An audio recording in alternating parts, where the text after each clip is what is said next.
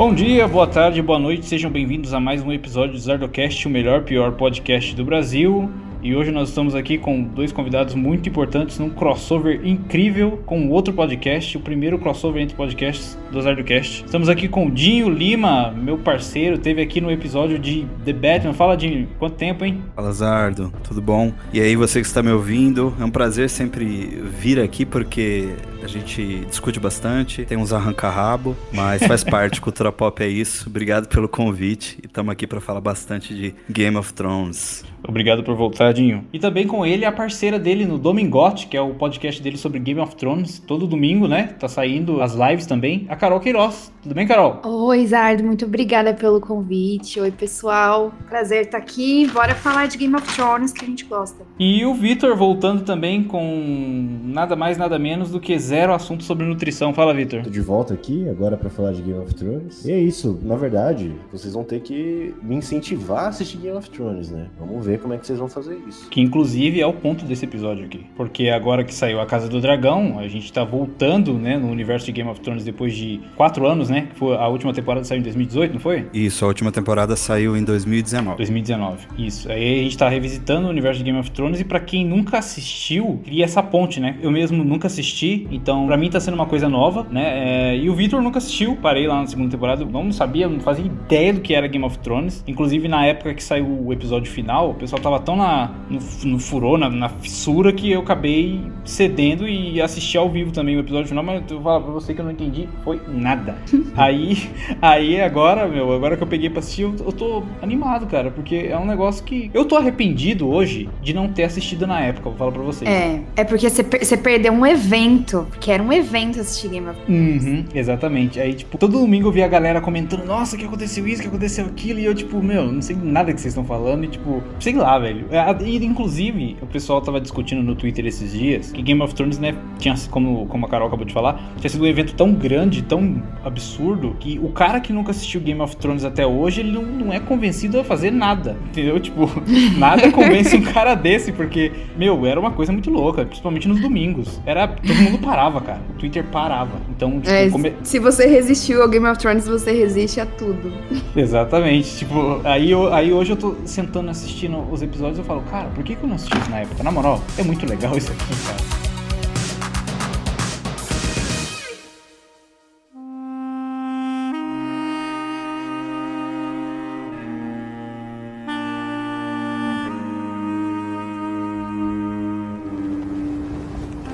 Teach you how to do it. I know how to do it. You know nothing, Jon Snow. Mas sabe que eu acho que às vezes rola um pouco de birra também. Tem algumas pessoas que eu conheço que nunca assistiram ou não querem assistir de birra. Eu trabalho com uma produtora aqui de São Paulo e a gente tem um time de editores lá. E metade dos editores já assistiram, estão assistindo inclusive House of the Dragon, mas a outra metade não assistiu. E aí quando a gente fala sobre o assunto, pergunta por que, que eles não assistiram, eles falam que ou é birra mesmo ou ranço, porque todo mundo estava falando de Game of Thrones, então não me interessou. Nossa, você... deve ser horrível ser essas pessoas. Sim.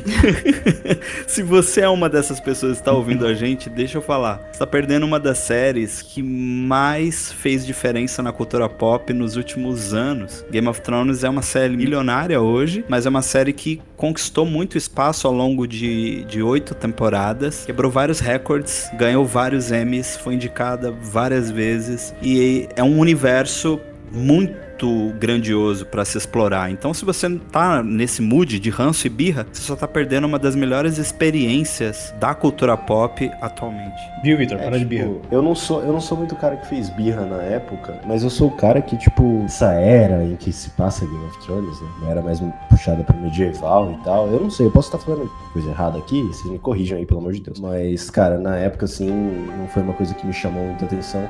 Hoje em dia, pelo tamanho que é, nem vocês falaram, né? Um evento, né? Querendo ou não. Eu percebo que talvez eu tenha feito merda, tá ligado? de não ter assistido na época. Mas assim, realmente medieval é um negócio que nunca me chamou muita atenção. Se eu fosse listar as coisas medievais, assim, que eu, dentro da cultura pop que eu acompanhei, que eu joguei, cara, sei lá, mano, na minha cabeça vem, sei lá, Skyrim, tá ligado? Eu acho que só, mano. Porque nem Senhor dos Anéis, assim, eu sou muito fã. Então, assim, até o final desse episódio, eu quero que vocês me convençam entendeu? E Nossa. será? Será? É difícil, cara. Você parece estar com a mente aí bem. Bloqueada. né? Não, não, eu sou, eu sou mente aberta, eu sou mente É aberta. que- Vocês é que nem que Se fosse de- mesmo, já teria assistido, entendeu? Não, mas, mas, mas sabe o que aconteceu? Eu vou explicar. Na época, eu não assisti. Não, não, peraí. Não, sério. Tipo, época assisti. Então, então hoje já tá tão, tipo, foi em 2019. Aí eu deixei pra trás, tá ligado? Mas eu sou uma pessoa meio birrenta pra começar sério mesmo. Não birrenta de, de ficar fazendo. Cara, vídeo. assiste o primeiro episódio. Beleza. Assiste o primeiro episódio. Aí, você me... Aí se você não for assistir o segundo, é que não é pra você mesmo. Beleza. Porque o primeiro episódio vai te ganhar. A série por si só ela vai te ganhar. Mas abre, abre seu coração pra um episódio. É, não, eu, eu- as, as pessoas próximas de mim, né, elas gostam muito de Game of Thrones. Meu cunhado, por exemplo, na época, porra, todo domingo ele tava lá assistindo Game of Thrones. E não era um negócio que me chamava muita atenção. Hoje eu sei que talvez eu tenha perdido alguma coisa muito legal. Então, eu ia falar, inclusive, que, como a Carol falou, tipo, você assistiu o primeiro episódio, o, o primeiro episódio já me ganhou, cara. Eu falei, meu, eu vou assistir o resto. Aí, tipo, terminei a primeira temporada e falei, ah, é legal, né? Mas só que aí engatou na segunda temporada pra mim, eu falei, mano, isso aqui, por que, que eu não tava assistindo isso aqui antes? Então, Victor, é, é o que ela falou, assiste o primeiro episódio. Você não vai conseguir parar de assistir, vai por mim. Não, é isso que eu quero sentir. E assim, eu também. Vou falar um pouco mais sobre mim aqui. Eu também sou uma pessoa que. Cara, primeiros episódios de séries no geral são um pouco difíceis de me conquistar, tá? Breaking Bad, por exemplo. Vamos falar só rapidamente de Breaking Bad, a gente volta em Game of Thrones. O primeiro episódio de Breaking Bad não é um episódio que me chamou. Eu assisti a série inteira, é a minha série favorita, mas o primeiro episódio não é um episódio que me chamou minha atenção, tá ligado? Não sei se foi com vocês, não sei se vocês. Meu Deus, que assistiram. heresia. Como assim? O Victor, O primeiro- ele é um criminoso, cara. Cara, o primeiro episódio de Breaking Bad foi o que me fez assistir Breaking Bad. É o mesmo sentimento de Game of Thrones. Game of Thrones ele Não, tem- não. Isso não é Sim, é um não excelente piloto. É um excelente Não, piloto. é muito bom, mas o, o do Game of Thrones é muito mais impactante. Não, sim, é, é que o, o choca, né? Eu acho que o, que o grande impacto, o cliffhanger de Game of Thrones, ele é, ele, ele é muito mais intenso do que o de Breaking Bad, né? Breaking Bad termina com o White, o White, meu Deus. O White Walker. O White Olha, misturou as. Eu vou fazer uma fanart. Aqui em cima diz. WW. Quem será que é, hein? Woodrow Wilson? Willy Wonka? Walter White? White, o White, Me pegou.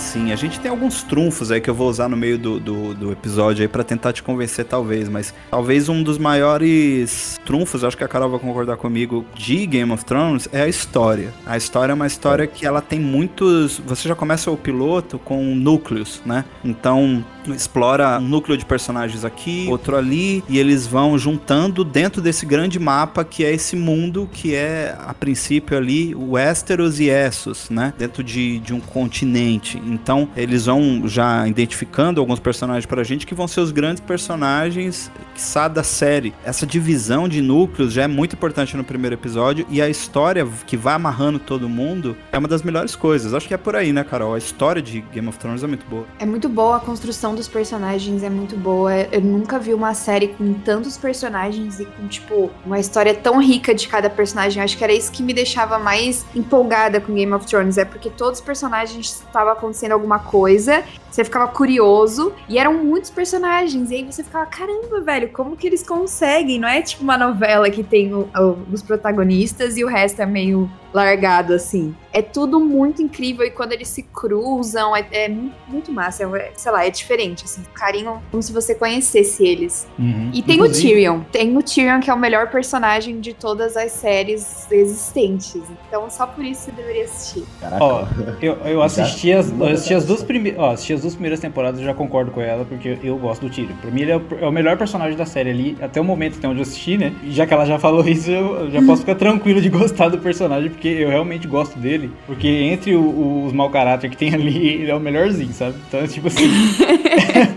ele é o melhorzinho mesmo. Então, tipo, você Pelo pode menos ver ele é honesto, né? Sim, exatamente. Então, tipo, tem um monte de duas caras ali safado e ele, tipo, ele, ele- você pode ver que ele realmente é um personagem que ele tem certa ética, certa moral, sabe? Apesar da baguncinha que ele gosta, ele é um personagem que é até justo em relação a vários, vários temas e tudo mais. Ele é, um- ele é um ótimo personagem. Eu sou fã dele já. Eu, eu já gosto, até onde eu assisti, eu sou fã dele já. Tipo, o texto, os textos do Tyrion são muito bem escritos. É, os diálogos dele são muito bons. Ele é um personagem que ele tem algumas algumas limitações que são colocadas, né, para ele como personagem, mas ele consegue superar tudo, né? Tipo, é, você tá na segunda temporada, você deve ter visto a batalha da Água Negra, né, Blackwater.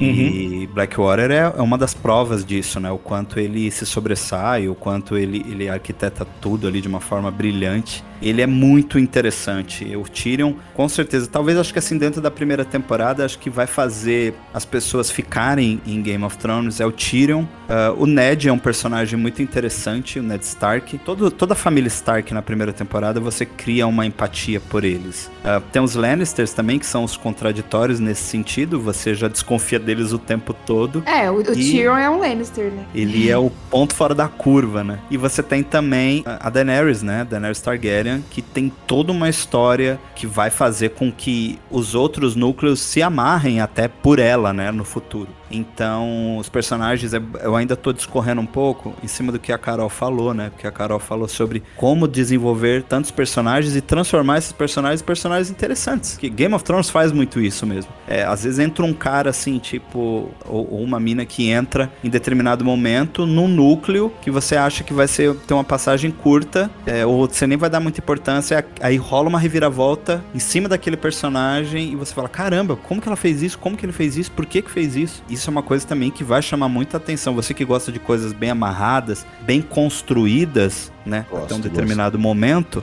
É, então, isso que eu ia falar. A última temporada, sim, fica um pouco. É, mas é, não dá pra ignorar o resto, né? Eles, eles estão famintos, seu idiota, por causa de uma guerra que você começou. Você está falando com um rei! E agora eu bati em um rei. A minha mão caiu do meu pulso. Eu lembro que na época muito, muito se falou do último episódio, que ele foi um pouco decepcionante. Eu não sei os termos exatos. Eu vi bastante gente falando mal do último episódio na. É, na- eu acho que, que a última temporada, pra mim, a maior crítica é justamente o que eu tava elogiando antes, né? Que tem muitos personagens, todos são muito bem construídos. E aí você chega na última temporada, principalmente, e essa construção, ele se desconstrói muito rápido, sabe? Coisas acontecem muito rápido que demoraram temporadas pra esse personagem construir a força ou a atitude dele, sei lá, pra daí em um ou dois episódios, do nada, assim, você vê Resolveu o essas. É, exato. Entendi. E aí eu, eu acho que essa foi a maior sacanagem que fizeram com a série, assim. Foi apressar o final. Se a Vocês série fosse apressada desde o começo, beleza, mas não, não era o caso. Mas vocês acham que, tipo, estendeu demais? Não, dava pra estendido mais. É, então. É que a gente Ah, então, tem tipo- problemas de produção aí, né? A gente. Recentemente, o George R. R. Martin, que pra quem não sabe também só um, é um disclaimer, né? Game of Thrones é baseado nos contos, né? É, principalmente a série, ela é baseada numa série de livros, né? Que são as Crônicas de Gelo e Fogo, escritas por George R. R. Martin, um grande fã de Tolkien, um cara assim que Pra mim, eu acho que é o maior escritor, assim, da, da- dos, últimos, dos últimos tempos, né? Os livros foram lançados nos anos 90, né? Então, diferente, por exemplo, do Tolkien, que já tem... O Tolkien já tá mais de 70 anos, se eu não me engano. Eu não manjo muito de Senhor dos Anéis, pode ser que eu tenha falado uma bobagem. Pode ser, acho que é até centenário, né? A escrita do Tolkien. Enfim, ele é um grande fã e ele criou um mundo dele com influências aí pro, pro Victor que tava chutando, mas sim, tem influências da Idade Média, mas o Westeros, no caso, é um, um- todo mundo das Crônicas de Gelo e Fogo é um mundo fictício, né? Então, assim, tem ideias da Idade Média, mas é um mundo fantasioso. Então, tem o seu próprio, o seu próprio continente, a sua própria língua, né? Os seus povos, cada povo, cada povo ali, principalmente os mais antigos dentro de Westeros ou até mesmo de outras regiões ali em Essos e tudo tem sua própria linguagem. Então, a série é baseada nesses livros, né? Nesses primeiros cinco livros que o George parou de escrever no quinto, ele tá escrevendo o sexto. A série, ela tem oito temporadas, mas a última base dos livros é a quinta temporada. Então, a partir da sexta, já não tem mais livro e virou uma coisa original. O George, que agora também é o produtor executivo de House of the Dragon, disse que a ideia inicial era fazer até 13 temporadas para contar uma história e fechar com perfeição. Mas os produtores da série eh, não foram para esse lado e decidiram acelerar as coisas, né?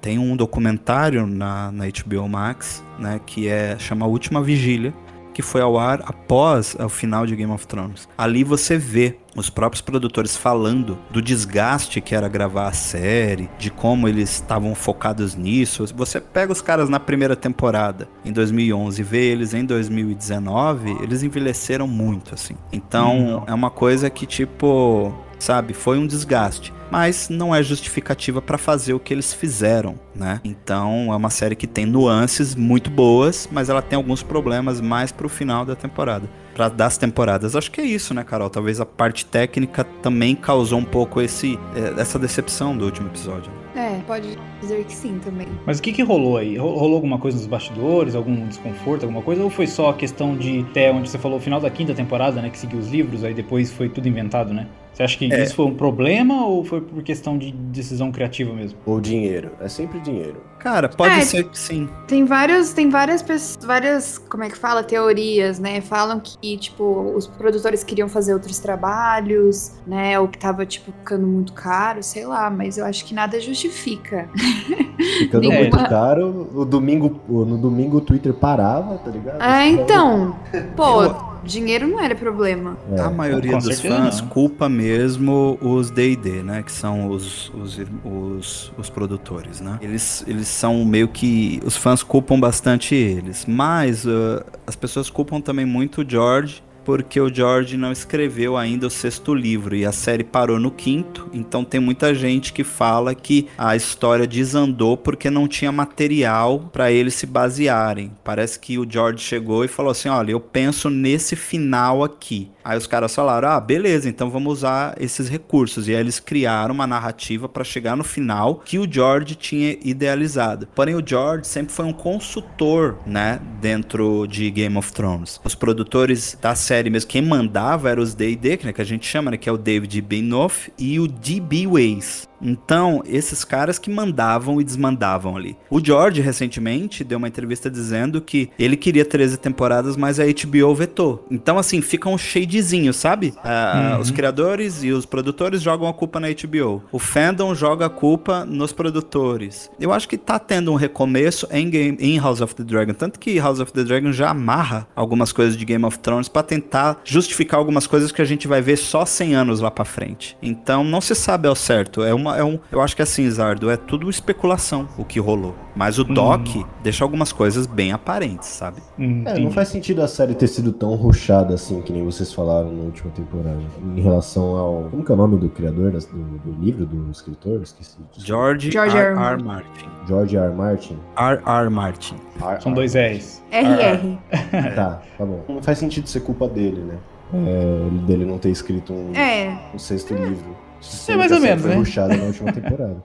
Então, é porque eu acho que se ele não escrever. Se ele tivesse escrito o último livro, ele teria, tipo, meio que desenhado o, o, o ritmo que a série seguiria. Quando ele não escreve o último livro, ele deixou isso na mão dos caras que estavam fazendo a série, entendeu? Então, se faltou profundidade, se faltou, sei lá, diálogo, se faltou alguma coisa, a culpa meio que é dos showrunners, né? Uhum. E ele tá muito tempo pra soltar esse livro aí. Eu vejo a galera reclamando, vai, velho, volta a escrever esse livro aí, termina esse livro, não sei o quê. Quanto tempo que ele tá escrevendo esse livro que ele não termina esse livro? Pois é. É um meme, né, velho? Virou um meme, assim. Mas o George é um cara muito ocupado, né? Ele. Primeiro que assim, tem muita gente. Hum, Mas de ele lançou o nele, né? livro Fogo e Sangue. Ah, mas é que o Fogo e Sangue mais fácil de escrever, né, Carol? Tecnicamente são relatos, né? Não tem uma profundidade de história. E assim, eu entendo ele tá demorando também, porque muitas pessoas não gostaram do final de Game of Thrones. Imagina como que ele vai construir esse final agora, sabendo que as pessoas não gostaram daquilo e elas têm uma expectativa de algo melhor, porque ele é o criador da parada. Então, se eu fosse ele, eu demoraria também, entendeu? A gente tá tendo um cuidado agora com, com essas séries, né? Esse material do George que não tinha antes. Como, por exemplo, House of the Dragon acaba agora dia 23 de outubro. Ao mesmo, no mesmo mês já começa a rodar a segunda temporada. E a gente tem gravações marcadas até junho do ano que vem. Vai ter mais um tempo aí de pós-produção, ou seja, a segunda temporada só sai em 2024. Game of Thrones era anual. Isso mostra que eles estão querendo ter mais cuidado, porque, pô, você vai trabalhar com dragões, então o CGI tem que ser perfeito. Você vai trabalhar com uma história mais amarrada, então a história tem que andar bem. Então, assim, você percebe que tá tendo mais cuidado. Eles já erraram uma vez, não vão errar de novo, entende? Mas são outras pessoas, né? Sim e não. A HBO Tipo, ainda tá- continua eu- eu- mandando. Eu acho muito diferente, assim. é- é- o House of the Dragon é muito massa, mas não tem a- essa construção de, de personagem que tinha o Game of Thrones. Às vezes, justamente porque o livro foi, de Game of Thrones foi escrito personagem por personagem e o de House of the Dragon foi escrito uma história. né?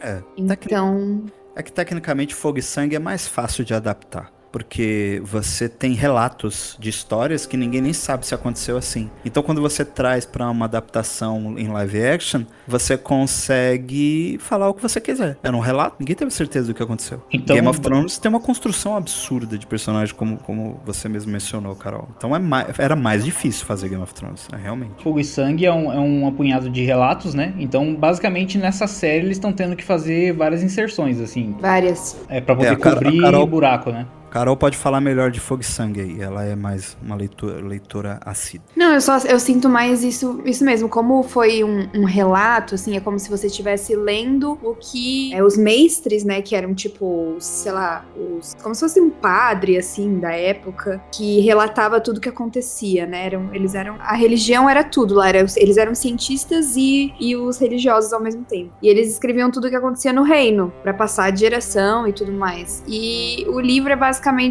você lendo es- essas passagens, assim. E não tem tantos diálogos como no Game of Thrones tinha, que era muito cada personagem, você via o ponto de vista da Sansa de certa situação. O Fogo e Sangue não tem isso. Então, pra série, a gente tá vendo muito mais é, interações dos personagens, a relação dos personagens entre si, que você não tem esse conhecimento no livro. O que eu acho muito legal da série, até pra quem lê o livro, né? É como, é como se fosse um complemento mesmo do que você tá lendo. Mas tá mudando algumas coisas. Mas assim, pra mim, eu tô adorando. Eu sou, eu sou, eu gosto. Cara, se o negócio for bem feito, vocês podem fazer o que vocês quiserem. Só faz bem feito. Hum, entendi. Você comentou agora, eles estão fazendo complementos, né? Porque É. é. tipo o Silmarillion pra Senhor dos Anéis, que é um apunhado de, de histórias, né? Largadas Isso! lá. Aí eles estão usando isso também como base pra Anéis do Poder, pra poder tipo, criar toda uma mitologia do passado, né? Pra enriquecer o universo de, de O Senhor dos Anéis no live action. Eles estão tendo essa liberdade criativa, mas também com a consultoria do, do George, né? Pra não fazer besteira. Exatamente. E nesse ele, ele não é só consultor, né? No Game of Thrones ele consultava. Nesse ele é, é o que, Dinho? É diretor? É produtor executivo. Produtor executivo. Então ele tem mais, mais opinião, assim. Mas, por exemplo, no último episódio de House of the Dragon, vocês estão assistindo? Eu esqueci de perguntar. Vocês dois estão assistindo? Sim, sim. Uhum. Tamo sim. Eu tô. É. O Victor, não sei. Você tá, Victor? Não, eu não tô assistindo Game, é, House of the Dragon. Ih, então eu No- tenho que começar do zero. Tá perdendo. Aquela- Não, então, é, eu ia esperar você terminar de falar justamente pra isso. Tipo, se eu assistir House of the Dragon antes de Game of Thrones, dá algum, dá algum ruim? Não, tá- dá ótimo, porque a série acontece antes, você vai Certo, perder é. algu- algumas referências, assim, que eles fizeram bem fanservice de quem assistiu Game of Thrones, né? Então tem algumas referências de uma adaga que eles usam em Game of Thrones, que se você não assistiu, você não vai pegar, mas não é relevante pra história, sabe? É bem Certo. fanservice, assim. No episódio de House of the Dragon, que vai ir no dia 2, eu já assisti. E eles, no final, eles vão mudar uma coisa que na série é completamente diferente. No Em livro é completamente diferente. Ah, no, no livro, não? Ah, tá, entendi. E, tipo assim, de um personagem, assim, que, que teria um fim e vai ter outro, sabe? É, é, um- é um- é uma mudança bem impactante. Mas eu adorei, porque eu não tava esperando isso. Fizeram e bem, achei legal. fizeram É, eu achei que fizeram bem, achei bem legal. O certo. George disse que ele deu liberdade criativa como produtor da série pros showrunners também. E eles mudaram algumas coisas com relação ao livro. E ele assinou embaixo porque ele acha que ficaram ficaram melhores do que ele mesmo escreveu. Então o George tá muito do lado dos caras. Eu gosto de dar um exemplo do que o George tá fazendo agora com o Robert Kirkman de The Walking Dead. O Robert Kirkman é o criador de The Walking Dead, né, nos quadrinhos e tudo. Ele foi pra série, sempre ajudando lá, né? Ele não é um cara que é produtor executivo, mas ele é parceiro do AMC, né, que faz a série lá fora, que no Brasil é distribuída pela Fox por causa dos direitos que foi comprado, mas se você perceber que The Walking Dead Beyond e Fear the Walking Dead saem pelo AMC Brasil, mas a série mãe ficou na Fox. Então Robert Kirkman é um cara que também para quem gosta de quadrinhos e tem Amazon Prime, ele é o criador de Invincible também. Que fez uma animação muito incrível, que fez muito sucesso. Cara, eu Aí, sabia. é, o Kirkman é o criador. E o Kirkman tá sempre junto na, na- na- nas coisas, né? Das criações dele. Ele sempre tá junto. E o George fez isso agora. O George é um cara que, não sei se vocês conhecem, mas tem uma série de livros dele que eu gosto bastante. Apesar de não ser um grande leitor, mas eu já li algumas coisas e gosto do que ele escreve. Tem Wild Cards, que é o mundo do George. R. Martin de ficção científica. Então tem heróis, vilões, super-heróis, mutantes.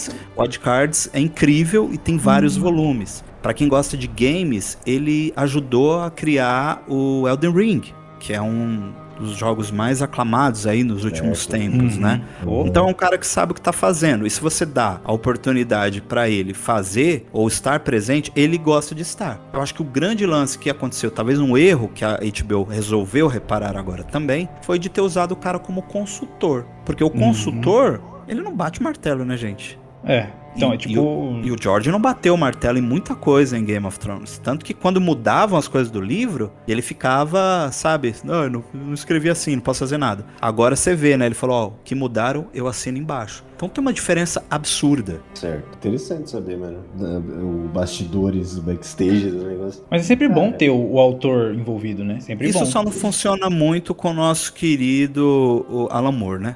O Alan Moore não, Não, se- gosta de nada que adaptam deixa- dele. Cara, se deixar o Alan Moore entrar no estúdio lá, ele O bota Alan fogo Moore- e mata todo mundo, porque ele o não Alan Moore quer que adapte. odeia V de Vingança, ele odeia Watchmen, tudo que foi feito dele ele não gosta. Mas Cara, essa série que a HBO fez de Watchmen, que é uma sequência do- da HQ dele, ele, ele falou que não ia nem comentar. Então, ele é um cara que ele joga contra mesmo, né? Eu acho que ele Uhum. deu um pitaco em Monstro do Pântano agora, essa série que teve uma temporada, que é um personagem dele também. Uhum. Mas, enfim, é, o George tá presente enriquece muito. E isso dá muita segurança também pra base de fãs, né?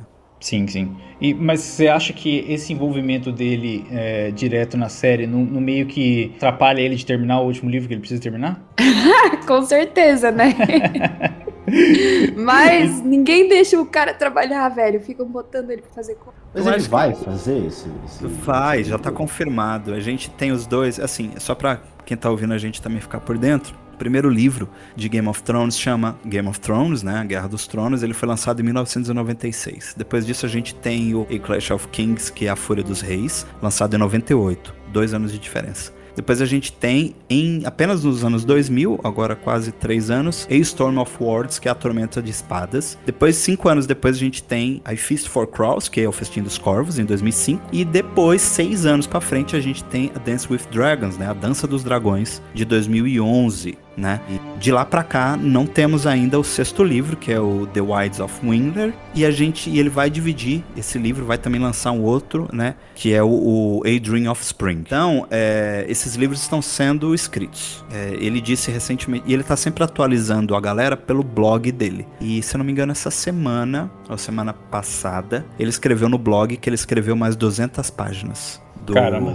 The Winds of Winter, né, o Então- Ventos de Inverno. Ele, ele chega a dar um update se tá próximo de, de acabar de escrever, se tá longe ainda, não? O update que ele dá é esse. Escrevi 200 páginas, tô trabalhando, tô fazendo isso e tal, não sei o que. Tipo, o tiozinho se correu de tudo quanto é coisa pra não pegar Covid. Foi pra San Diego Comic Con esse ano, pro lançamento House of the Dragon, pegou Covid. Assustou a gente. Cara, Caramba. cada vez que acontece alguma coisa com o George R. Martin, R. R. Martin, a gente fica assustado. Essa se- esses dias, né, Carol? Foi aniversário dele. A galera lançou uma foto em preto e branco. Eu falei, pronto, morreu, ficamos sem livro. Mano, vai ficar que Eu, eu, tô- eu tava mutada, mas. Velho, sim, eles, era o aniversário dele, aí postaram, tipo, ele, sei lá, mó triste, uma foto preta e branca, deu, ai, Não, não, não, não, não. O coração começou a bater assim mais rápido. Ai, meu Deus. Aí, Aí eu era, tenho esse né? problema, Aí né? Que eu leio o começo e o final das coisas, eu não leio o meio. Aí eu já tava desesperada. Depois eu, não, pera, deixa eu ler de novo aqui, com troll. George Você- R. R. Martin foi encontrado com saúde em sua casa. É, exato. Era tipo, é, anuncio por meio deste que hoje é o aniversário do George R. R. Martin. Uma foto dele preto e branco, assim, bem naquele Cara. estilo morreu. Meu, tá louco. Os caras às vezes fazem de propósito pra dar susto mesmo, chamar atenção. É, Sim. mas fizeram, safado. Essa pessoa não vai pro céu, esse cara aí que fez. Fizeram, fizeram com o Stan Lee, acho que uns três anos seguidos, até que. Até que ele morreu. de verdade. Mas o George, ele não é tão velho quanto pensam, tá? O George, ele tem 74 anos. Ele é um cara que tem vigor, assim. Ele ainda tá escrevendo muita coisa, ele tá participando de muitos Vigor. projetos. com saúde. Não, meu, pelas fotos que eu vejo dele, pelas fotos que eu vejo dele, pra mim ele parece bem mais jovem, 50 e poucos, 60 e poucos anos. Não, não acho que ele tem 70 de ele jeito não, nenhum. é, ele não aparenta, assim, né? Tipo, ele é um senhor. Ele é um senhor. Ai, né? cara, 74 senhor, é um senhor, tipo. Ele é um senhor. Não, não, é, mas ele não É. aparenta, realmente. É, eu, Não, é, não realmente, ele, ele tem uma cara mais jovem. É que as pessoas falam do George como se ele tivesse 90 anos, gente. E ele, ele não tem, entendeu? É que eu acho que assim, eu acho inclusive que existe um contrato a longo prazo com a HBO. Porque assim, vamos pensar que as grandes. É que Ele nós. não pode morrer. Não, ele pode morrer, mas peraí, vamos assinar 55 papéis aqui antes disso. É, Eu com acredito que assim, a gente tem a, como somos seres humanos e a gente é pessoa física, por mais que alguns de nós tenham CNPJ, a gente nunca pensa a longo prazo, né? A gente Uhum. é uma nat- da natureza humana. É, eu converso muito isso com a Carol. É, tanto que o Domingote ele é sempre feito a longo prazo, né? A gente como é um uni- universo muito extenso e tem muito conteúdo, eu sempre sento com a Carol e falo assim: vamos planejar os próximos seis meses. Agora a gente tá no nível de próximo ano, né, Carol? A gente tá assim, vamos planejar o próximo ano. É, porque tem que ser. E as grandes empresas, as- é, elas pensam lá na frente. Então eu acredito que quando eles chegaram pra House of the Dragon com o George, eles falaram é o seguinte: nós vamos fazer X temporadas de House of the Dragon. Vamos começar com essa história aqui da Rhaenyra e da Alicent, que vai desencadear a Dança dos Dragões. Mas a gente quer fazer uma antologia, então a gente vai fazer outras temporadas com outras histórias. Vamos escrever o que, que você tem de ideia pra 15 anos eu tenho isso aqui de ideia, ele apresenta, eles batem o martelo, assina o contrato, é isso. Se acontecer alguma coisa com o George, o bagulho vai sair. É igual os iPhone que continua saindo mesmo depois do. iPhone é um exagero, porque faz tempo que o Steve Jobs morreu. Mas teve vários projetos do Steve que saiu depois de nossa. morto. É, teve. Ah, teve sim, não, teve. vocês não viram jogos, mor- jogos Mortais, não? Vocês não Tá viram que o louco. Dick só morreu no 3 e tem jogo até o 10 com ele ainda no comando? Não, depois de. assim que funciona. de depois O de espiral, corporativismo. saio fora. Entendeu? Então é, acho que por tem isso que eu né? acho que o, que o livro deve estar, tipo, quase pronto, velho. Porque Sim. não é, não é possível. É, e ele não deve ser a única pessoa que tem os livros, o, o livro nas mãos, né? Alguém deve estar lá, tá ligado? E quando sair esse livro também vai ser um baita evento, né? Vai. Vai. Nossa, Cara, vocês acham que vão adaptar isso assistir também? Zoando. Não, vocês estão me convencendo, vamos lá, gente. Não, você vai assistir, aí chega na sexta temporada, você desliga sua TV e você compra o livro. Não, acabou de sair. O livro aí. é, a continuação direta, né? Que nem o, Watchmen, que a série é a continuação da HQ, não, no livro é o contrário, tá ligado? Você assiste a série e termina no livro. Não, mas tipo, eu, eu realmente eu, eu realmente tô pensando em, em assistir House of the Dragon. Vamos, Bora. Victor! Bora, É. Victor! Venha. É, eu já sabia que se passava antes, sabe? Aí quando eu vi que se passava antes, eu falei, olha, tem, dá pra, né? Interessante. É, é, Mas, dá ó, pra- são, são, são séries bem diferentes, assim. Elas têm o mesmo, o mesmo universo, né? Mas o, o ritmo, o jeito que a série é construída é bem diferente. Não, a- as duas são ótimas. Mas você tem que assistir Game of Thrones ainda. Não, eu vou assistir, tá, calma. Mas assim, a- o primeiro episódio de House of the Dragon e o primeiro episódio de Game of Thrones, os dois a 80 por hora. Quem, quem Hum. Cara, ah, eu acho que talvez o de House of the Dragon. Caraca, nossa, eu não tava esperando por essa resposta. Porque em questão de, tipo, cara, a tecnologia fez Ah, sim. ser um episódio muito foda, sabe? Muito, visualmente muito foda. Eu acho que o de House of the Dragon. É que o, do- o Game of Thrones é icônico porque a série virou icônica, né? Mas o, o episódio em si, puramente, o de House of the Dragon tá muito, muito, muito bom. Então, digo melhor. E você comparar o primeiro episódio do, do Doctor Who com os novos, tá ligado? Tipo isso. É, também, relação à exato. é. Mas foi exatamente o que eu Ok. fiz também. Eu comecei a assistir Game of Thrones por causa de House of the Dragon. Eu nunca tinha assistido Game of Thrones e, como eu falei no começo do episódio, é, eu nunca tive interesse de assistir, sabe? Eu sabia que, que era grande, que era importante, mas assim, falei, ah, é que nem o Victor falou, tipo, a, a temática fantástica, medieval, assim, não, não é uma coisa que, que me chama muita atenção, sabe? Mas eu, eu curto, eu gosto pra caramba. Só que aí eu assisti o House of the Dragon e falei, cara, acho que eu vou dar uma chance pra Game of Thrones, acho que eu vou assistir. Aí eu assisti House of the Dragon e falei, ah, vou assistir House of the Dragon enquanto estiver saindo e vou assistir no Game of Thrones na HBO Max, né? No tempo que for dando, né?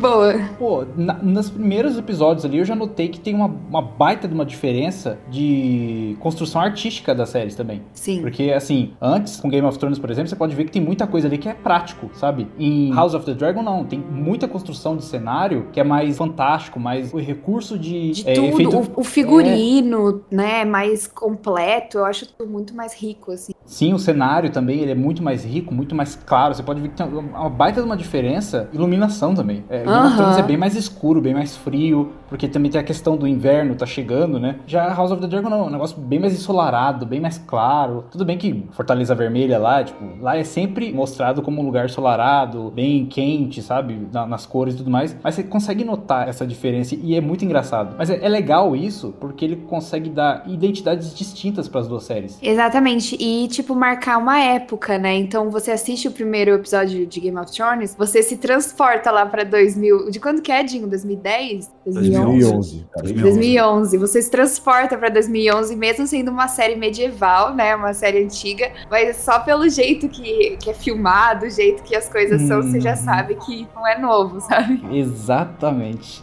Pela vou- prática que as séries eram feitas, né? Dá pra, dá pra perceber. Eu vou discordar um pouco da Carol, assim, porque vocês perguntaram, né, sobre um episódio do lado do outro, né? Eu prefiro muito mais o de Game of Thrones. Mas Apesar- calma, Dinho, não Mas é pelo por que a série não é, representa. é exato, é pelo que a série representa pra você, não pelo episódio em si. Mas assim, pensa Sim, que. mas Game of que- Thrones. Eu- eu que Então, mas eu tô pe- pensa no episódio solo. solo.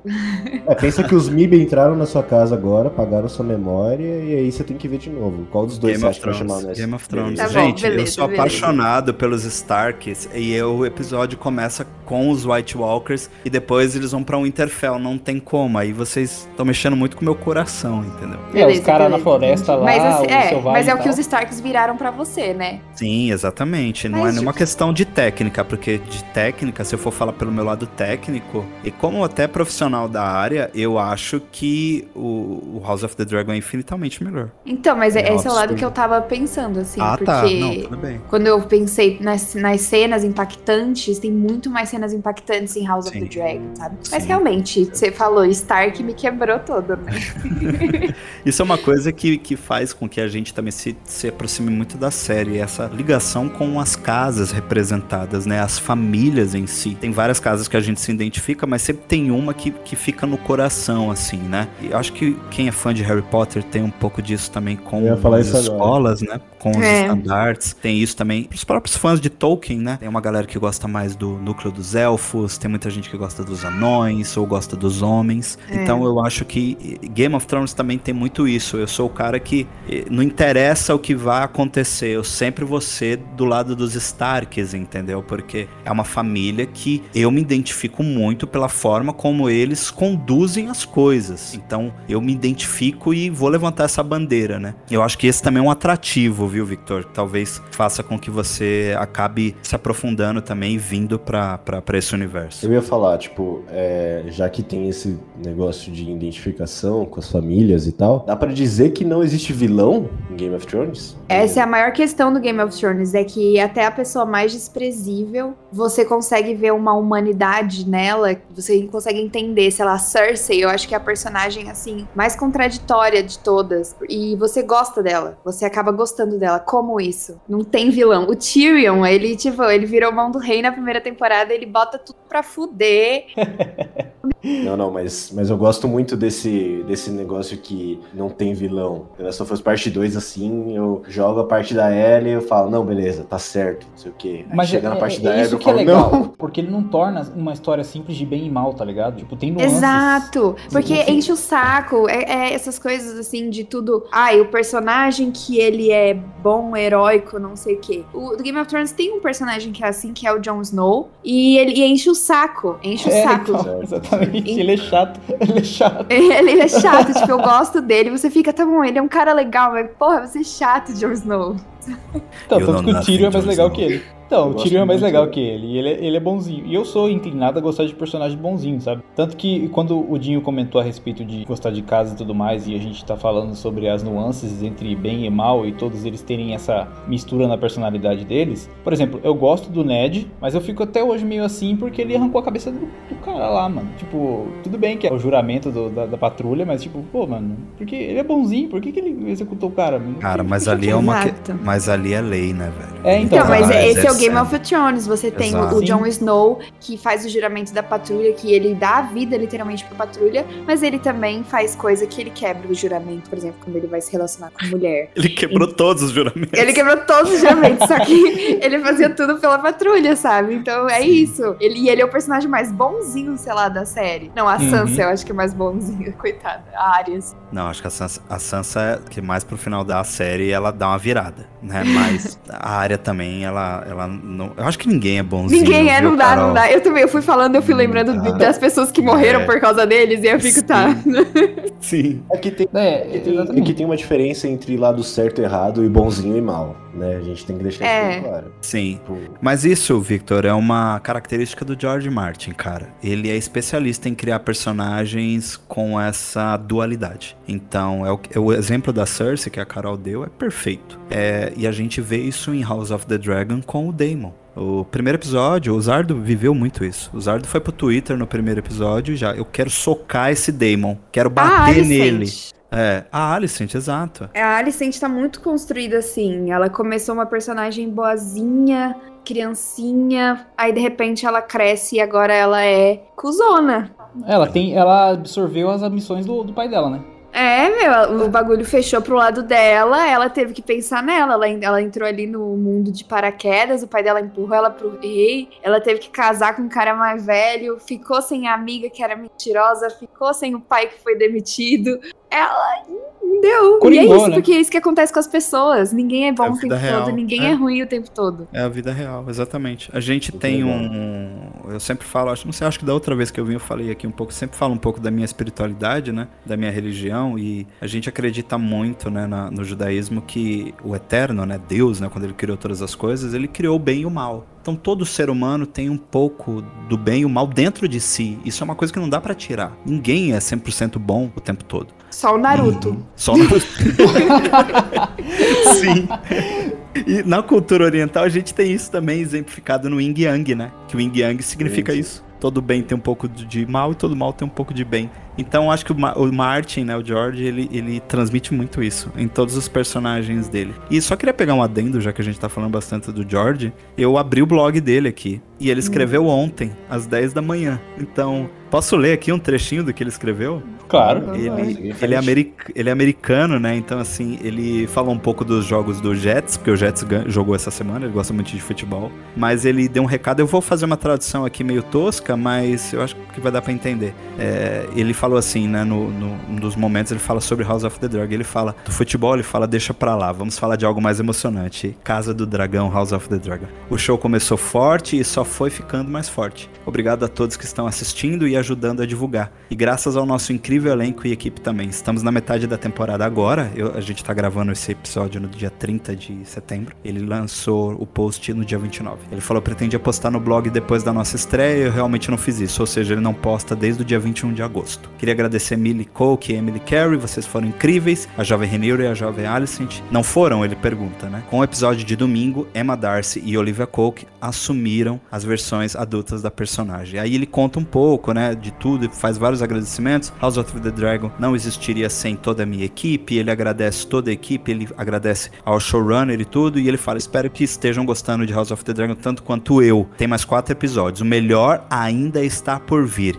E vamos para a segunda temporada. E aí ele dá um update sobre alguns projetos que ele tá fazendo, um deles, inclusive, até envolvendo o Vicente Donofrio, né? Que vai ser dirigido Hum, pelo Vicente D'Onofrio. Quem não- Crossover da Marvel com Game of Thrones. Exato, pra do quem não lembra, o Vicente D'Onofrio é o rei do crime lá da série do Demolidor e tá agora no MCU. Então, esse é um pouco do que ele falou lá. E a gente tem novidades de que ele disse, recentemente, numa entrevista, de que ele tá escrevendo a sequência de Fogo e Sangue. Mas fiquem tranquilos que House of the Dragon tem final, é, pelo menos pra essa primeira parte. E ele disse que só vai escrever a sequência de Fogo e Sangue quando ele terminar é, o sexto de As Crônicas de Gelo e Fogo. Aê! Né? Olha e, só. e ele falou que escreveu Nossa, 200 é, páginas. botaram uma assistente pra ele e falaram assim, ó, seu cronograma vai ser esse, querido. Vai trabalhar, velho, vai e ele trabalhar. soltou no blog.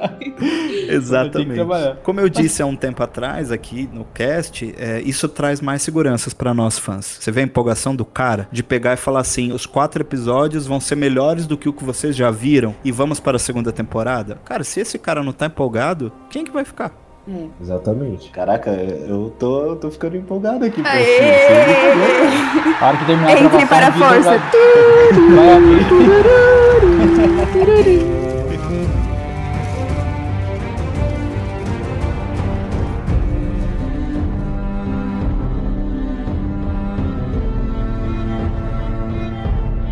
O Victor vai abrir o HBO mas- Max assim que acabar a gravação aqui e já vai assistir as três Piloto. primeiras temporadas. Não, você vai assistir e depois você vai me contar o que, que você achou, hein? Assiste os dois pilotos pra você fazer essa comparação. Assiste de uma vez. Assiste o primeiro de Game of Thrones e o primeiro de House of the Dragon e me diz depois qual que você gostou mais. Eu sou É meio sempre ruim bom pra lembrar. assistir duas séries ao mesmo tempo. Então provavelmente eu vou terminar uma antes da outra. Assim, Não, você É. vai porque House of the Dragon só vai ter a primeira temporada, né? Agora. É, Não, e só não, tem. sim. A gente tá no sexto episódio ainda. A primeira temporada é uma história fechada? É, é que você falou que é antológica, né? A primeira temporada vai É. ser. Aí depois a segunda é outra coisa, né? Não, é a Cara, mesma coisa, é a Ah, a continuação. Coisa? Ah, é, tá, beleza. essa antologia, assim, é, Isso House, É, é, antes- House of the Dragon. É, House of the Dragon tinha-se. Era um rumor que tava vindo desde a Comic Con. Mas ontem, né, o Ryan Condal, ele confirmou que há projetos para ser uma, uma antologia. O Ryan Condal, pra quem não sabe, é o show- um dos showrunners da, da série. Então ele disse que é uma ideia. Só que por que vai virar uma antologia? Porque House of the Dragon é sobre a casa Targaryen, né? Sobre uma das casas. E é uma das casas que mais ficou dominando o Westeros, sentada no trono de ferro por mais de 100 anos. Então a dinastia É, foi a deles casa é que extensa. criou isso, né? Tipo, eles Uhum. que criaram esse conceito de sete reinos, de unir o reino, foram eles criaram, basicamente. Eles que fizeram o Trono de Ferro, né? Então, tipo,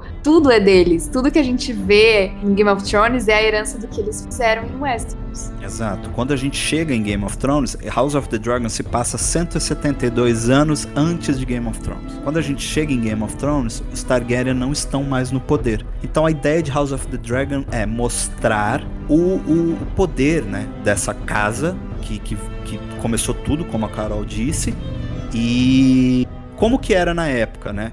Eles são também muito conhecidos por serem domadores de dragões. Eles têm dragões, cara. Então, tipo assim, eles têm um poder bélico absurdo, é, simplesmente por ter dragões. No início de House of the Dragon, dizem que o reinado do, do rei anterior já tinha 10 dragões. Então a gente tá indo pra uma história em que teremos mais dragões, eles prometeram uns 17 pelo menos. E a gente acredita que essa primeira história, que é muito entre a Rhaenyra Targaryen e a Alicent Hightower, E o Daemon, vai- e o Daemon também, né, o Daemon Targaryen. Esse núcleozinho assim, essa história principal, ela vai demorar até três temporadas, a gente acredita. Chutamos, é, chutamos três temporadas. Pelo andamento, assim, essa primeira temporada, ela é basicamente um pouco mais da metade do, do livro. Acho que o final da- do livro dá pra, dá pra ser na segunda e talvez uma coisa diferente na terceira.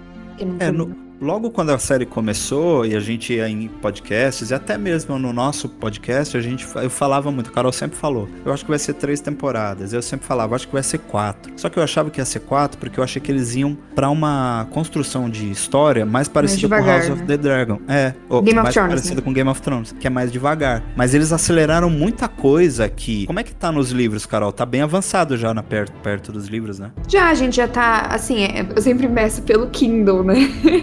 no Kindle a gente tá nos 60% do livro, sabe? Olha aí. Então, porque porque a história começa muito depois no livro. Esse- essa série, ela é um pedaço desse livro, né? Ao- Toda a metade do livro conta o passado ainda dos Targaryen, outros Targaryen. Então eles têm ainda toda essa parte escrita já que eles podem explorar, que são os Targaryen que conquistaram, como eu falei, antes deles chegarem em Westeros, tem muita coisa. Então, tipo, a série, a House of the Dragon, ela tá pegando um, um trecho do Um livro. É, exato, é um acontecimento do livro que se chama A Dança dos Dragões. livro, velho? Bastante. Caramba, mano.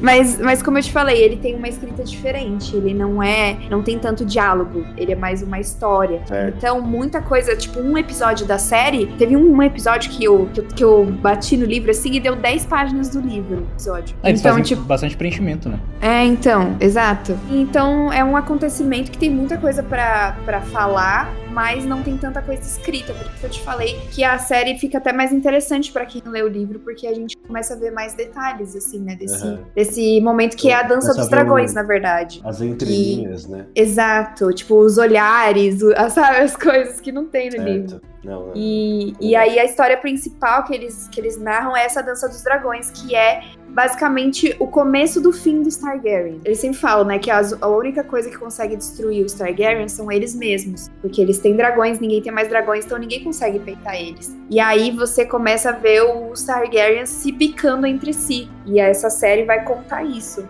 esse momento. Aproveitar até inclusive pra pegar esse gancho que a Carol falou, é, em relação aos Targaryen, dá pra você ver ali que os Lannister já estão de olho neles ali. Tava conversando com o Dinho numa cabine esses dias. Vocês acham que uma hora vai acabar saindo alguma adaptação da rebelião do, do Robert pra tomar o poder em, em King's Landing, não? Ah, seria legal. É, o Jim, eu tava até conversando com o Jim que seria até melhor fazer um filme, né, Jim? É. Nossa, é verdade, um filmão, né? Cara, é, então. meu, é meu sonho, assim. Rebelião do Robert é algo que me interessa muito, porque envolve o Ned, principalmente. Eu quero muito ver. Eu quero muito ver o Ned guerreiro, né? A gente não. Uhum. A gente. Você começou, o, o Zardo começou agora, o Game of Thrones tá na segunda temporada, já sabe o que acontece com o Ned. Mas lá na Sim, sim. frente, a gente vai ter um pouquinho dele guerreiro, num flashback, quando ele era mais jovem. Inclusive, quem faz o Ned jovem é o, o ator que tá fazendo o Elrond agora lá em, em Anéis de Poder. Ele é o Uhum. Ned novo.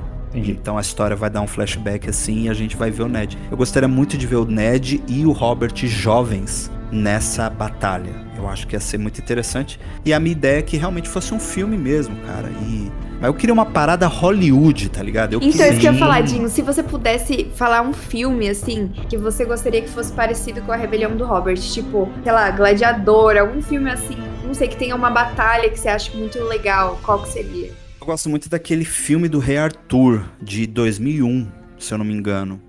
É, esse filme, ele tem um, ele tem um peso, assim, é, medieval bem forte, né? Até porque é a história do Rei Arthur. Então, tem um, tem um, tem, tem algumas cenas que eu acho que, que ficaria muito boas ah, ah, ali com relação a isso. Mas tem um filme que o Henry Cavill fez, que é um filme de época. Não sei se vocês lembram. Que inclusive tem um. Eu esqueci o nome do filme agora. Eu vou tentar lembrar aqui. Mas no YouTube tem uma montagem da rebelião do Robert feita por um fã. Uhum. E aí o Henry Cavill é o Robert. Caramba. Dizem que o Robert, quando ele era mais jovem, ele era tipo assim um monstro, entendeu? O cara ele era grande, ele era bonitão, ele era tipo o Henry Cavill. Imortais? Então eu acho Caramba. que seria Mano, Imortais é o filme que você tá falando, do Henry Cavill? Eu acho que é, mano. Eu acho que é esse filme. Ó, inclusive é da mesma época da primeira temporada de Game of Thrones. Então eu acho que esse filme daria muito certo. É uma adaptação nesse nível. E aí poderiam fazer um filme pra TV. Imagina isso no, no, no poder da HBO como streaming. Nossa. Seria incrível. E pô, não E existe também muita seria coisa. mais uma coisa que ninguém precisaria ter assistido nenhuma série nem nada pra gostar dessa história, porque a história em, em si já é muito interessante. É Exato. aí que eu gosto. Ia ser muito melhor, melhor ainda se chamar o Henry Cavill. Não, Imagina, Mas não é imortal. Tudo fica, tudo fica melhor se chamar o Henry Cavill. É verdade.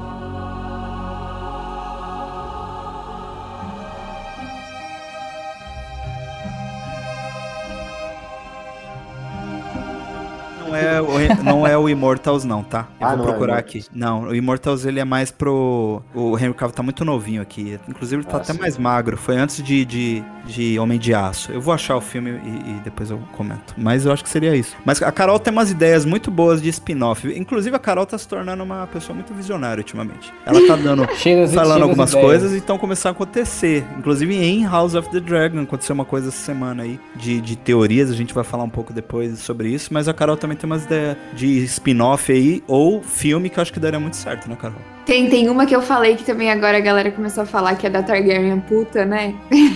A puta Targaryen. A Esse puta spin-off é Targaryen. bom. Que é Gente, mais uma coisa que tá no, no livro do House of the Dragon. Uma- eles contam a história de uma Targaryen que despirocou lá e que causou, foi expulsa do reino por ser safadinha. Só que tem várias histórias muito legais, assim, daria um, um- um bom spin-off. Isso tá é, também, mas um trecho do livro do, do Fogo e Sangue, né? É Mas um- aí é depois do- dos eventos de A Casa do Dragão ou antes? Antes, é antes. Antes? Ah, Ela vem num reinado antes do rei Jaehaerys. Sabe É aquele... aquele rei que aparece no começo do primeiro episódio, bem que é o velho. pai do Viserys, né? Então, ela era uma das filhas dele. Inclusive, Ah. toda a treta do House of the Dragon é porque começa no, no Conselho 101 lá que o rei Jaehaerys não tem nenhum filho vivo pra entrar no trono no lugar dele. E aí ele tem fazer uma votação com os netos e tal. E, e aparecem netos dessa essa puta Targaryen, ela estava viva, na verdade. Aí apareceram netos dela lá na, pra tentar proclamar o, o trono nessa época do Conselho 101 que aparece ali na série. Mas, obviamente, que o Jaehaerys mandou ele se fuder.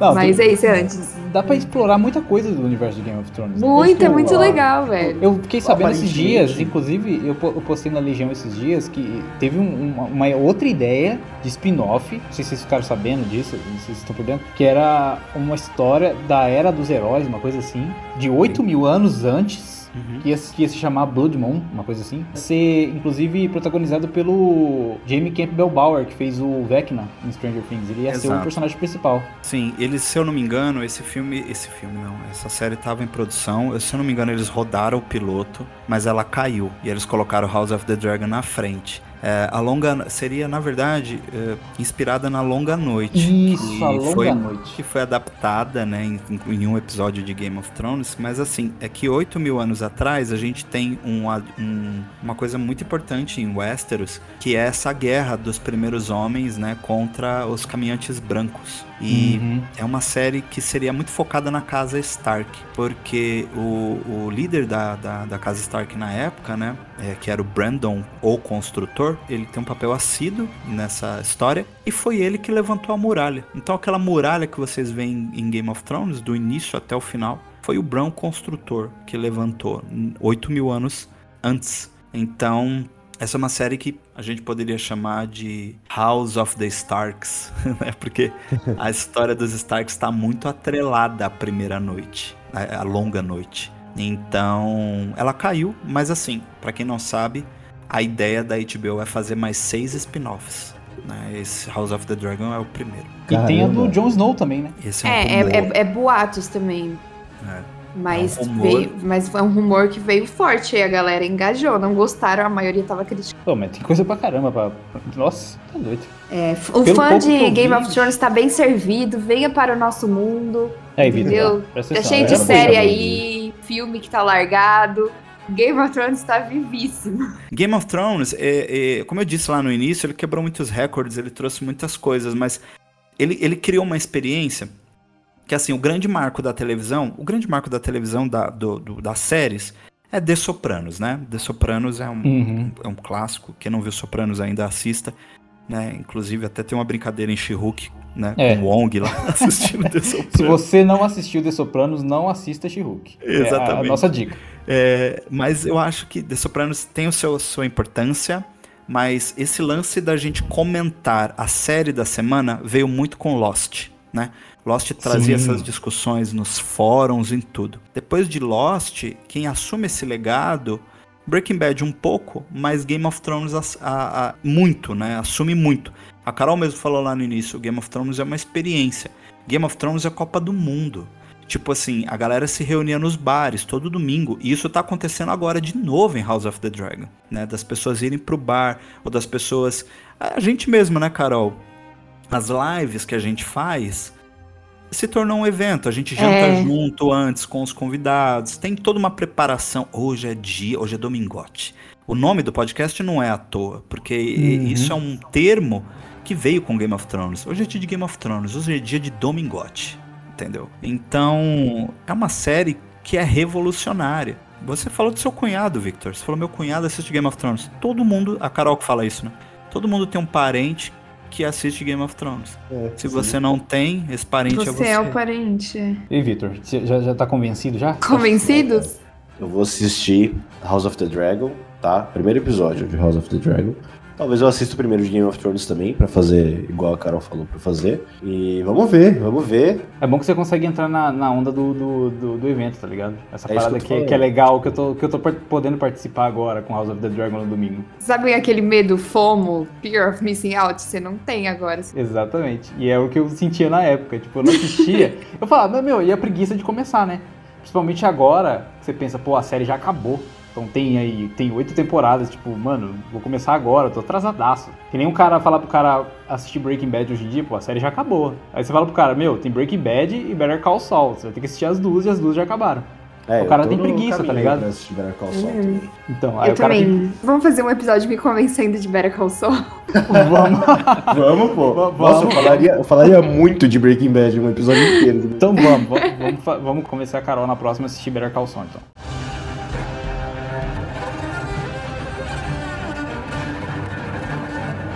Quero saber quantas pessoas foram convertidas após esse episódio. É, eu vou deixar na enquete lá no, no Spotify, que tem a função de enquete e tudo mais, lá tem o- o- as ferramentinhas, eu vou deixar lá.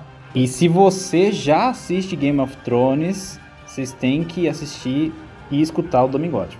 Do jeitinho que eles estavam empenhados aqui hoje, eles estão empe- empenhados lá no podcast dele. Então, todo domingo tem a live e tem o episódio, né? Isso, e tem, eles tem uma novidade agora, né, que a gente vai continuar os episódios. Assim, a gente fez um esquenta.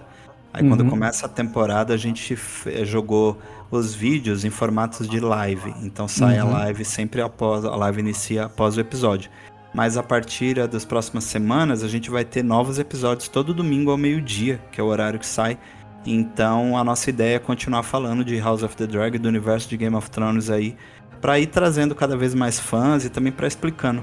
O objetivo do Domingote é transformar tudo numa linguagem mais fácil e de consumo é, rápido também, para que você não se perca na história e saiba coisas que, que são interessantes e que traga curiosidades também para você acompanhar aí as crônicas de Gelo e Fogo. Entre que a gente adora falar sobre isso, adora teorizar. É muito divertida a live, fala lá. Então, galera, espero que vocês tenham gostado desse episódio. A gente conversou bastante aqui. A gente espera ter convertido vocês, como a gente con- conseguiu converter o, o Victor aqui ao longo do episódio. Vocês estão sendo provas disso. É uma pena só o Guilherme não estar aqui hoje, porque o Guilherme é viciado em Game of Thrones também. Ele não conseguiu participar. Espero que a gente tenha conseguido vender a ideia de Game of Thrones para vocês, vender a ideia de House of the Dragon, que inclusive é a ideia da própria HBO, que recentemente já anunciou que os carros-chefes agora, depois da fusão com Discovery, vão ser DC, Harry Potter e Game of Thrones. Então eles vão investir pesadíssimo, mais ainda do que eles já estão investindo.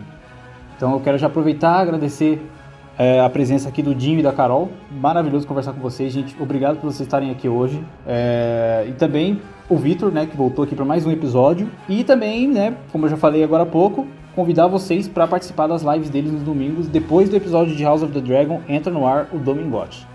Procurem lá no, no YouTube, procurem também no Spotify, no- no- nos seus agregadores aí favoritos de, de, de streaming de áudio. E no Spotify tem com vídeo também, né? Agora tem a, a função com vídeo, eles lançam com vídeo lá, né, gente? Isso. Inclusive, fomos um dos primeiros canais, talvez até o primeiro canal de cultura pop a lançar na plataforma o podcast em áudio e vídeo. Porque foi justo na semana que o Spotify é, habilitou essa opção de vídeo, né? Então somos um dos primeiros. É, inclusive, uma coisa legal da gente falar também: somos dos podcasts mais ouvidos no Spotify Brasil na categoria TV e Cinema. Essa é uma conquista aí que a gente teve nos últimos meses. E também segue eu e a Carol nas nossas redes, né? Tem Ladinho Underline Lima, arroba Xmanteiga. E as suas quais são, Carol? As minhas são todas M. Carol Queiroz, Twitter, Instagram, na Twitch também, que eu faço live lá.